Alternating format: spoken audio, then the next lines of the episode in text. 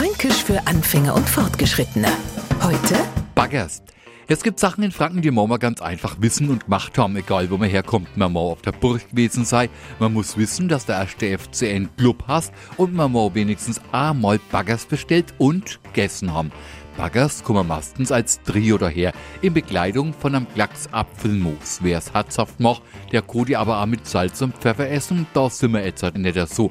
Was allerdings nicht so geht, wenn man dazu Reiberdatschi sagt. So nennt man die zwar auch, aber ganz bestimmt nicht bei uns. Sicht also der Besucher aus Nicht-Franken. Ich so einmal Schild mit der Aufschrift Baggers, na sie freier, denn dort gibt's Reibekuchen oder Kartoffelpuffer. Fränkisch für Anfänger und Fortgeschrittene. Am Montag früh eine neue Folge. Alle Folgen als Podcast unter radiof.de.